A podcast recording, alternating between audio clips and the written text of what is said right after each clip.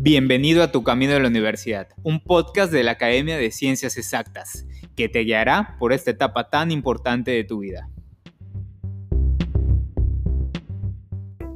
Hola chicos, bienvenidos al podcast de ACIEX. Como siempre traemos una entrevista nueva para ustedes. El día de hoy vamos a entrevistar a Edgar Cambranes, que es el coordinador de la licenciatura en Ingeniería en Software en la Facultad de Matemáticas de la Universidad Autónoma de Yucatán. Hoy vamos a platicar sobre algunas cuestiones de esta, de esta licenciatura para que ustedes la conozcan más a fondo, sepan de qué trata y sobre todo puedan identificarla y saber las diferencias o las principales diferencias entre las diferentes áreas que existen en esto que, se, que actualmente está muy de moda, que es la parte de cómputo. Bienvenido. Muchas gracias. Bienvenidos ustedes. Muchas gracias. Bueno, vamos a empezar con la entrevista y lo primero que quisiéramos preguntar es ¿De qué trata esta licenciatura? ¿Cuántas eh, asignaturas tienes? ¿Es semestral? ¿Es anual? ¿Es cuatrimestral? Bueno, te platico. Entonces, eh, eh, en principio, cuando, cuando tratamos de explicar qué es ingeniería de software, siempre hacemos la metáfora de lo que hace un ingeniero civil contra lo que hace un albañil. Ok. Entonces, uh, y que tiene un tanto de la metáfora de mucha gente llega pensando que le gusta programar y ese es un primer síntoma de que quiero ser ingeniero en software, ¿no? Pero es donde ahí donde hacemos un, un hincapié muy importante, ¿no? Y, y, se refiere a la magnitud, ¿no? Entonces, generalmente usamos una metáfora donde tenemos una imagen de la película de Up, donde está la casita del abuelito y detrás de esa casa están todos los edificios que se están construyendo alrededor de él. Y esa es la metáfora que usamos. Si te gusta programar, significa que puedes hacer la casa del abuelito, pero si eres un ingeniero de software, puedes hacer los edificios que están detrás de. ¿Y en qué, eh, qué es lo que cambia? Pues bueno, que cambia la magnitud de la cantidad de conocimientos que tienes que eh, tener para poder construirlo de atrás. Entonces, efectivamente, tal vez este, necesites programar, pero necesitas también saber cuántas personas vas a contratar, en qué tiempo va a estar, el presupuesto, toda la serie de habilidades para tratar con la gente que no son que están fuera de las habilidades técnicas, ¿no? Hay toda una parte de una metáfora de arquitectura de software, así como la arquitectura de un edificio, toda esa parte está incluida dentro de la parte técnica. Cómo se construye, o sea, cuando tenemos, hablamos de los materiales que vamos a utilizar, bueno, aquí hablamos del tipo de código que se va a construir y lo mismo para saber la seguridad que va a tener todo ese edificio, este, la resistencia, la calidad, bueno, toda esa serie de elementos que se puede aplicar para construir un producto de manera profesional, se pueden aplicar para construir un producto de software. Entonces, toda esa serie de habilidades que se necesitarían, técnicas y las famosas soft skills ahora, son importantísimas que se consideren. Entonces, no es solamente el hecho de que me gusta programar, sino que eventualmente vas a tener que trabajar con gente, trabajar para gente que no es de tu área, entender a esa gente para transformar lo que ellos quieren en un producto de software que en realidad les va a servir. Entonces, es a grandes rasgos más, más básicamente lo que podría cómo podría describir qué es hacer ingeniería de software. Qué interesante metáfora realmente que escucharon chicos. Creo que esto nos da un auge o un panorama un poquito más claro de lo que hace realmente un ingeniero en software tómenlo muy en cuenta para poder diferenciarla sobre todo con las otras ingenierías que existen, ¿no? Porque ya saben, eh, tenemos de hecho en el podcast la entrevista con ingeniería en computación y ya nos explicaron ahí un poquito de qué trata y aquí podemos ver ya la diferencia práctica entre una y otra. Muy bien, continuando con, con la entrevista, esta licenciatura que hablamos que es de programación, ¿sería considerada una licenciatura cara o en la que tengo que invertir? Eh, en algún equipo o algo? Ah, realmente no. Creo que de las opciones de hoy en día posiblemente sea la más económica si consideramos que tener un equipo de cómputo pues suele ser regular en, en cualquier licenciatura, ¿no? No necesitas un equipo en particular, ¿no? Los chicos eventualmente le dicen a sus papás que quieren cierto equipo, pero bueno, esa es otra historia, ¿no?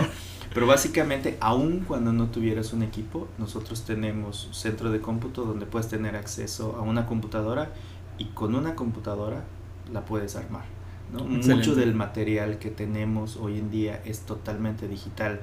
Es parte de trasladarnos, si tú tienes la necesidad, este, o no, no, necesitamos libros en particular, mucha de la información que tenemos está en la red, entonces eso ayuda a que el costo sea muchísimo más bajo. Incluso tenemos toda una serie de, de becas y apoyos para los chicos donde si no tienes para la colegiatura, toda una serie de, de, becas excelente, que, puedes, excelente. adquirir. Excelente, muy bien chicos, pues ya escucharon, realmente el apoyo está por parte de la universidad, por parte de la facultad y pues realmente no requerimos tanto de, de una inversión fuerte como para poder cursar esta licenciatura. Muy bien, entonces pudiéramos decir que esta ingeniería que los chicos estudiarían, el enfoque que tendría sería el del diseño o el de... Es, es, es, una, es una licenciatura profesionalizante, ¿no? Que se diferencia posiblemente de ciencias de la computación, donde obviamente es, está más orientada hacia la parte de investigación. Ok. ¿no? Este, particularmente aquí en la facultad, basándonos en, en, este nuevo modelo de competencias, hablamos de que de manera general tenemos cuatro competencias, ¿no? El hecho de que tú puedas construir el software desde cero, hablamos de la parte de desarrollo de software, hablamos del hecho de que tú puedas ser capaz de mantener un software, es decir, alguien ya tenía, una compañía ya tenía un sistema, entonces tú llegas y te toca entonces trabajar con lo que hay en la compañía y darle mantenimiento, como podría ser el mantenimiento de un auto, bueno, hay mantenimiento para un sistema de software, ¿no? Y ya sea que lo construyas desde cero o te toque trabajar con alguien que, algo más, que alguien más hizo, en, en, ambos, en ambos aspectos tú necesitas administrar todo el proceso, ¿no? Necesitas administrar gente, necesitas administrar presupuesto y eso es lo que, este, tiempos, a, acordar eh, reuniones con los clientes, este, hacer acuerdos legales, la parte de los contratos toda esa parte es la administración del proceso, ¿no? Y son habilidades que, que se generan a lo largo de ciertas asignaturas, a lo largo de, de, la, de, la, licenciatura. Entonces, ese es un tercer campo, ¿no? La administración de procesos. Y hay, uno, hay un cuarto, este, que, que es una aspiración, okay. fin, por ahora, donde hablamos de la innovación en, ingeniería de software, ¿no? Que es básicamente la mejora de procesos, ¿no? O sea, ahí ya tengo algo, ¿cómo lo puedo hacer mejor, ¿no? Y bueno, un, un, tanto de eso se está orientando por el momento a través de emprendedores, ¿no? Entonces tenemos yo un mecanismo de emprendedores dentro de la universidad y uno propio aquí dentro, donde estamos haciendo ciertas dinámicas de llevar a los chicos a cambiarles un poquito el chip. Ya no quiero que seas empleado, ahora quiero que seas tu propio jefe. Claro, desde luego. O sea, diseñar su propio software y tal vez eh, venderlo. Y, y, lo que conlleva eso, ¿no? No es lo mismo tener una expectativa de ser empleado de Google a crear una compañía de software en Yucatán. Exactamente, exactamente. Qué interesante, súper interesante. Entonces, hablando un poquito más sobre esta parte, eh, ¿cuáles son, eh, digamos que hablando ah, de forma muy, muy general, ¿Cuáles serían esas áreas en las que un ingeniero en software pudiera insertarse en el campo laboral? Pues bueno, yo, yo creo que hoy en día ah, son muchísimas las áreas, ¿no? O sea, ¿dónde puede trabajar un ingeniero de software? Donde haya necesidad de software. Entonces, te puedo dar muchísimos ejemplos, ¿no? Y yo creo que es una de las grandes ventajas hoy en día de un ingeniero de software, ¿no? Puede decidir en qué campo laboral trabajar, ¿no? Hay áreas muy bien definidas y desarrolladas. Por ejemplo, muchos de los chicos trabajan en el desarrollo web, en, todas las, en todas las formas. La parte de desarrollo de, de, eh, de aplicaciones móviles, aplicaciones de escritorio. Pero bueno, esas pueden estar en cualquier ámbito. O puede ser en el ámbito médico, puede estar en el ámbito financiero.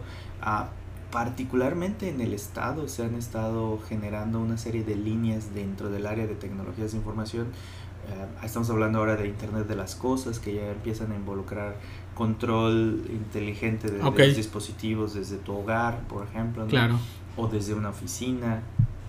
Eh, hablamos de la parte de, software embebido, que tiene que ver un poco con la con, en relación con lo que hacen los ingenieros en computación, en ingeniería en computación, que ellos desarrollan la parte de hardware pero los ingenieros de software desarrollan la parte que hace que, que, el, usuario, va finalmente utilizar. ¿no? Claro. Entonces, hay un poco de la parte de robótica, pero bueno, hay toda una serie de compañías que ya están llegando a Yucatán y que tienen necesidades muy particulares. ¿no?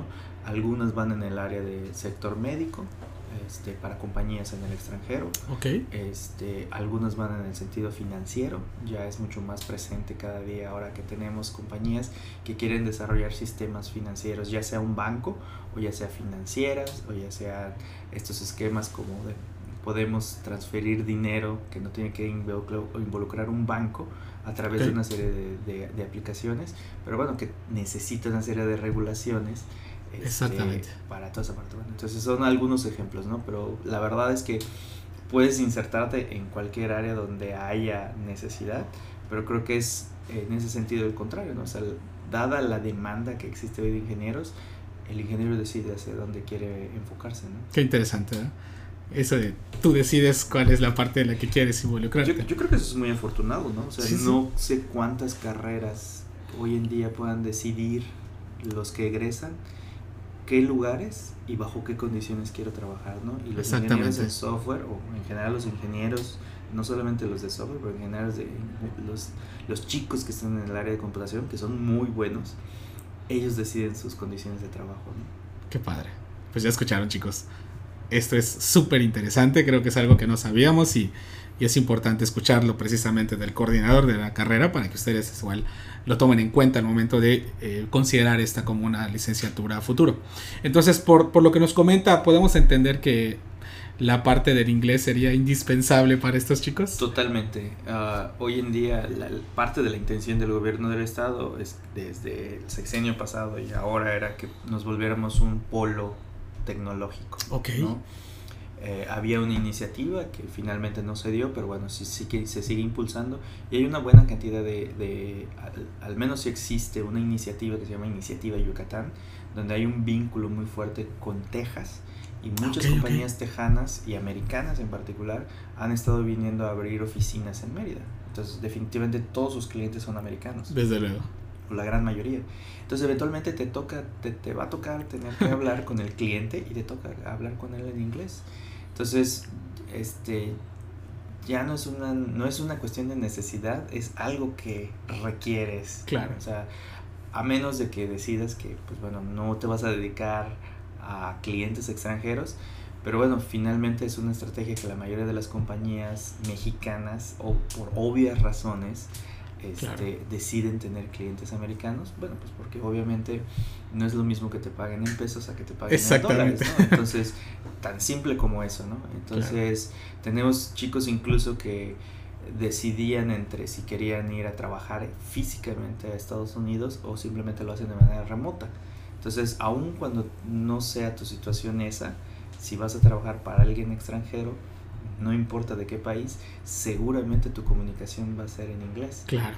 Entonces, este, es, es parte prioritaria del hecho, ¿no? Entonces, en la WADI se promueve que lleguen hasta cierto nivel, pero sí hablamos del hecho de que eso no es suficiente, es una, es una habilidad que deben estar formando de manera adicional, de manera extracurricular y que si no lo hacen, la misma industria los va a obligar a hacerlo. Exactamente, eso, eso es algo que tenemos que considerar, ¿no? Que al final, inclusive mucha, mucho software que llega o mucha, mucha teoría o, o, estudios vienen igual en ese Toda la información que vas a encontrar en internet, que es la más reciente, va a estar en inglés. Claro. Si cuando llega español es definitivamente porque es una información que ya tiene dos o tres años y en tecnología dos o tres años podría ser obsoleto. Claro, de hecho es algo que platicábamos con, el coordinador de medicina.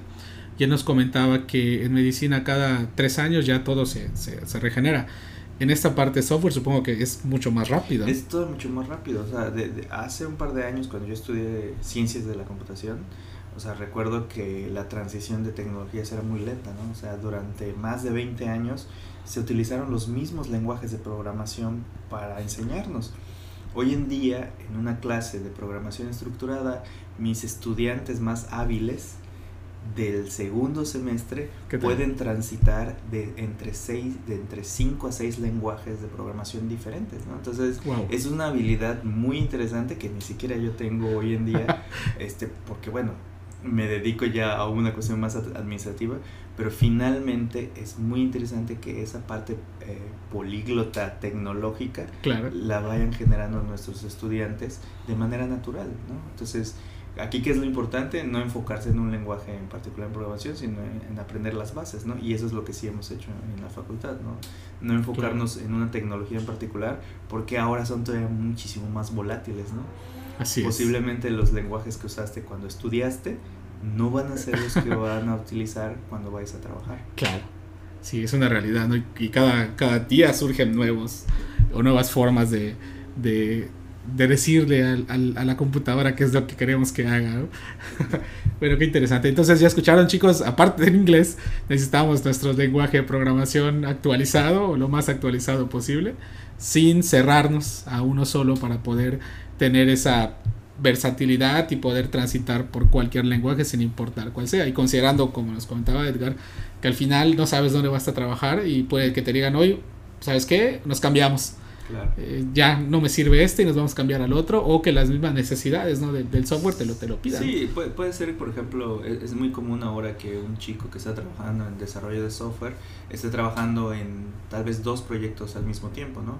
Y no Ah. tiene que ser el mismo lenguaje de programación, ¿no? Porque cada compañía tiene necesidades o cada desarrollo decidió las características y, y bueno, sobre todo las compañías jóvenes que suelen ser mucho más versátiles en esa parte, Claro. son mucho más aventuradas tecnológicamente, decir vamos a probar esto nuevo, ¿no? Posiblemente las, las, las compañías de software de antaño son más tradicionales Claro. y prefieren mantenerse, pero bueno, ya uno decide bajo qué ámbito quiere, quiere trabajar, ¿no? Pero la experiencia de los últimos años es que me dice que los chicos deciden trabajar en ambientes que sean muy versátiles, ¿no? Que les brinden retos constantes, este, ya sea de aprender un nuevo lenguaje, de incorporarse en un nuevo proyecto tecnológico, que no tenga que nada que ver con, lo- con el software o con el lenguaje en particular, pero sí con el reto tecnológico de desarrollar algo que va más allá del lenguaje, ¿no? Claro, desde luego. Bueno, una pregunta más que, que surge ahora. Desde luego estamos en la facultad de matemáticas, entonces supongo que los chicos que quieren estudiar esta, esta ingeniería necesitan un apego por, por matemáticas. ¿no?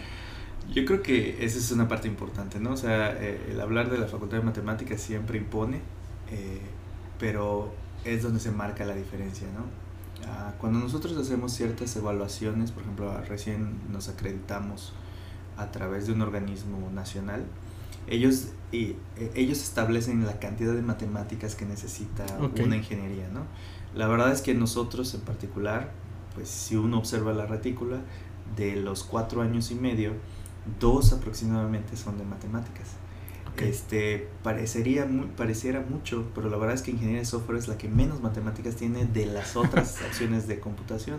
Ok. Pero la verdad es que si quieres hacer ingeniería de verdad, necesitas matemáticas. No, no hay otra forma de explicarlo. Ahora, eh, sin, sin sonar alarde, este, ¿dónde puedes estudiar matemáticas en Yucatán? Pues muy posiblemente en la Facultad de Matemáticas. ¿no? Efectivamente. Eh, yo, yo creo que sería un, un buen indicio de saber si quiero ser un buen ingeniero y necesito matemáticas de verdad.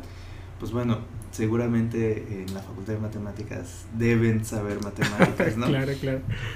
Entonces, eso sí es importante, ¿no? O sea, hay una, hay un, hay un- una buena cantidad de matemáticas que posiblemente a los chicos al inicio les cuesta mucho trabajo entender, pero pues es como la historia de, de niño, adolescente, adulto, ¿no? Este, de lo que te decía tu papá, no hagas esto y te va a servir, y cuando llegas adulto dices, ah, sí, cierto, sí me sirvió.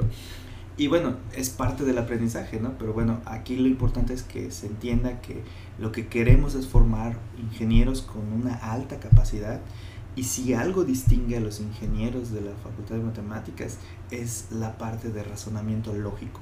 Claro. La parte de matemáticas genera esa diferencia fundamental en nuestros ingenieros. El razonamiento lógico matemático que se genera a través de esa serie de asignaturas que también tienen una relación con el resto de asignaturas, no nada más están dispuestas porque los queremos hacer lógicos matemáticos Claro. Este, eh, tienen conexión, ¿no? Y entonces eso hace que tengan mayor habilidad con respecto a otras ingenierías similares, ¿no? Claro. Sí, definitivamente el, razonamiento lógico matemático, pues creo que sí es fundamental, ¿no? Nos, nos da una forma de pensamiento diferente, ¿no? Y sobre todo cuando recuerdo, porque soy, soy egresado de aquí, le comparto, soy de enseñanza, recuerdo que igual llevé programación en su momento, en el primer semestre, y eran preguntas tan simples como, ¿cómo le dices a la computadora que escriba A? Dices, es una buena pregunta.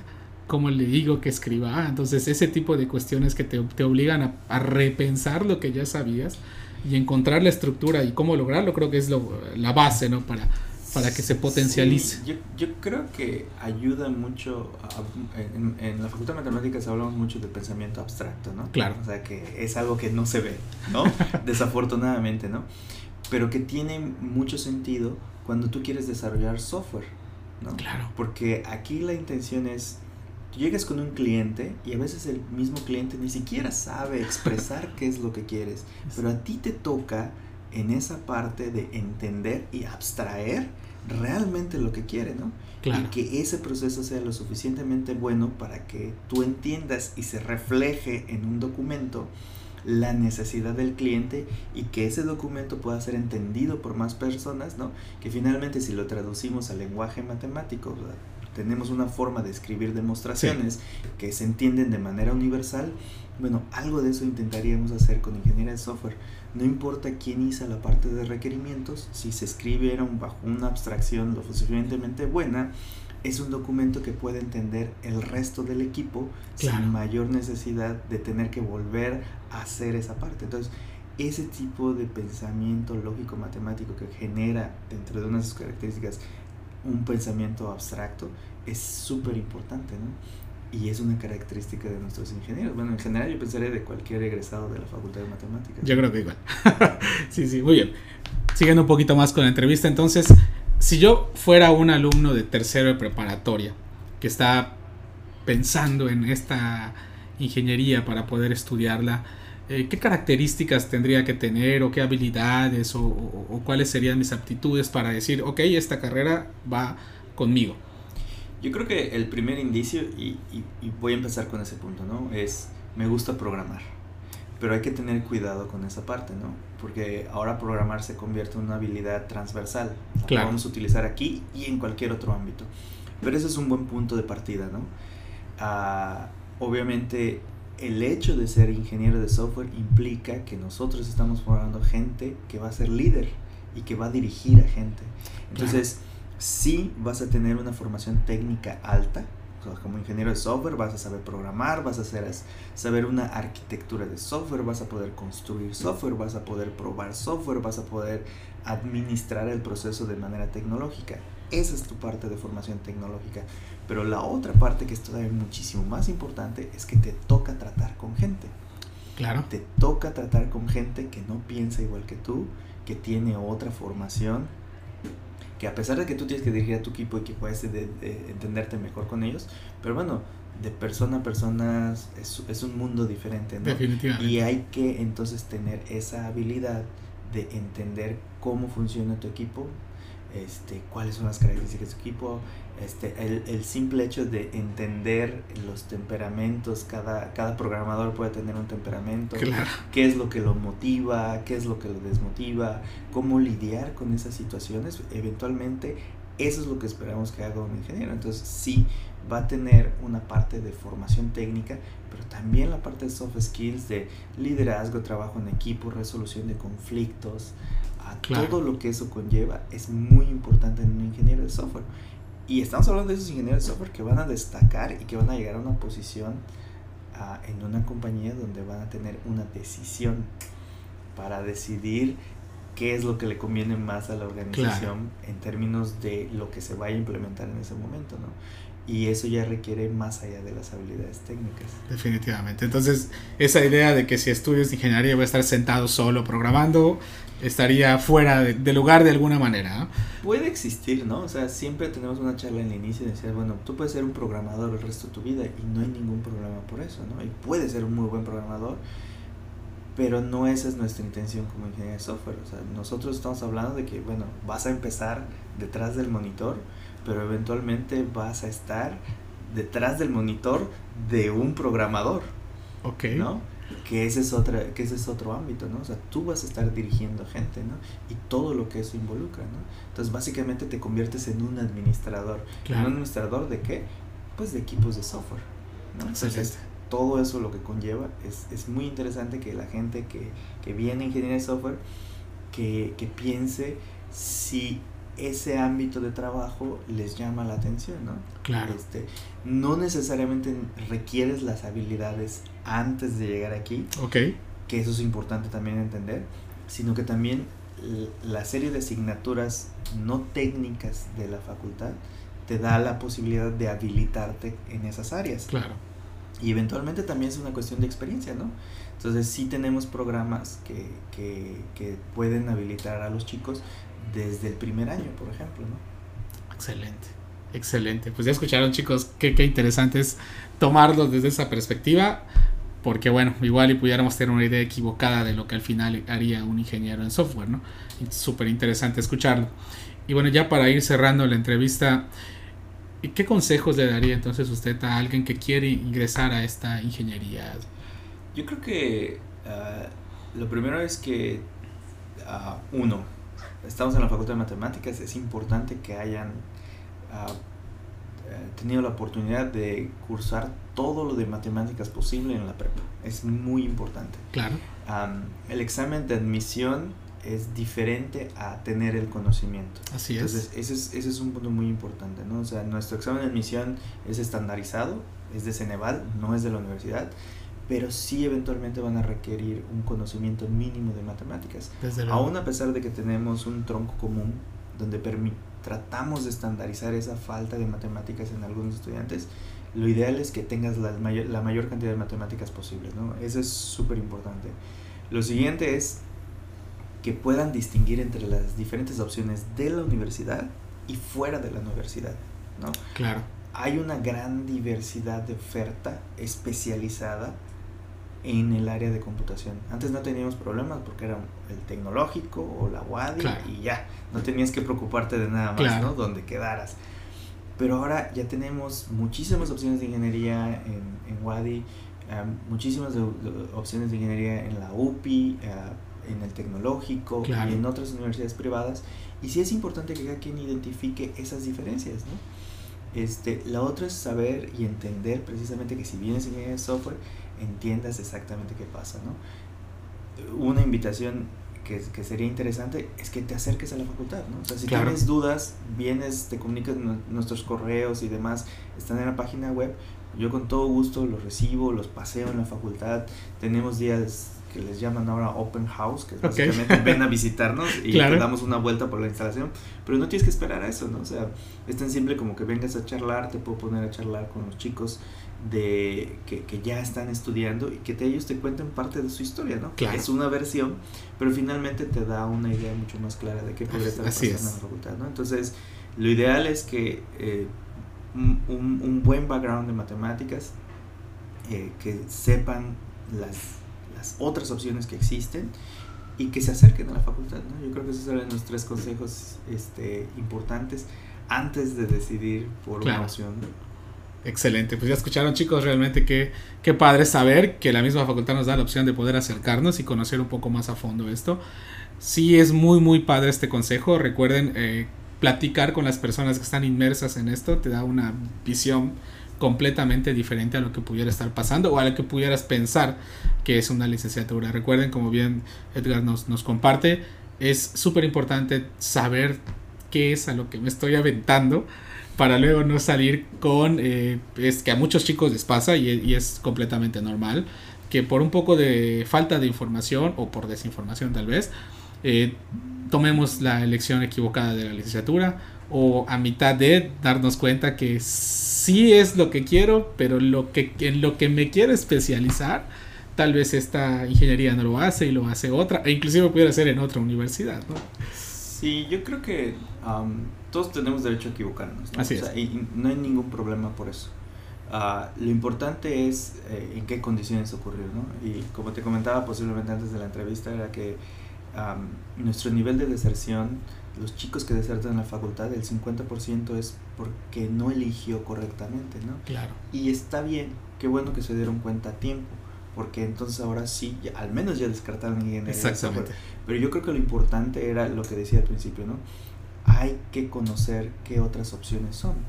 Porque posiblemente muchos chicos deciden en el momento en el que se están inscribiendo, se echan un volado y dicen, bueno, esta, ¿no? Y si le atinaron, qué bueno, qué afortunados pero si no, entonces lo importante es ah, informarnos acerca de eso y para cuando nos toque decidir de nuevo o cuando nos toque decidir, lleguemos con la información, lo, la mayor cantidad de información posible y que sea lo... que, que, esa decisión que se tome sea lo más consciente posible, ¿no? Excelente. Pues bien chicos, ya escucharon. Eh, como les comentaba, hoy estuvimos entrevistando al coordinador de Ingeniería en Software en la Facultad de Matemáticas. Edgar nos hizo el favor de pues, permitirnos estar con él, platicar un poco más a fondo de la licenciatura. Espero que todo esto les sirva, realmente que, que cambie su perspectiva. No sé si tienes alguna última afirmación o consejo para los chicos antes de irnos. Pues mira, antes de irnos, yo lo que les quisiera este, invitar es, nosotros tenemos un programa en ingeniería de software que le llamamos Internship. Ahí lo que le permitimos a chicos con proactividad, que tienen habilidades uh, personales y técnicas desde el inicio, que tenemos muchos así, eh, los enviamos, bueno, seleccionamos a una, a una, parte de ellos y los enviamos los veranos a, a una estancia en una compañía de software. De tal forma que desde el primer año empiezan a generar experiencia profesional.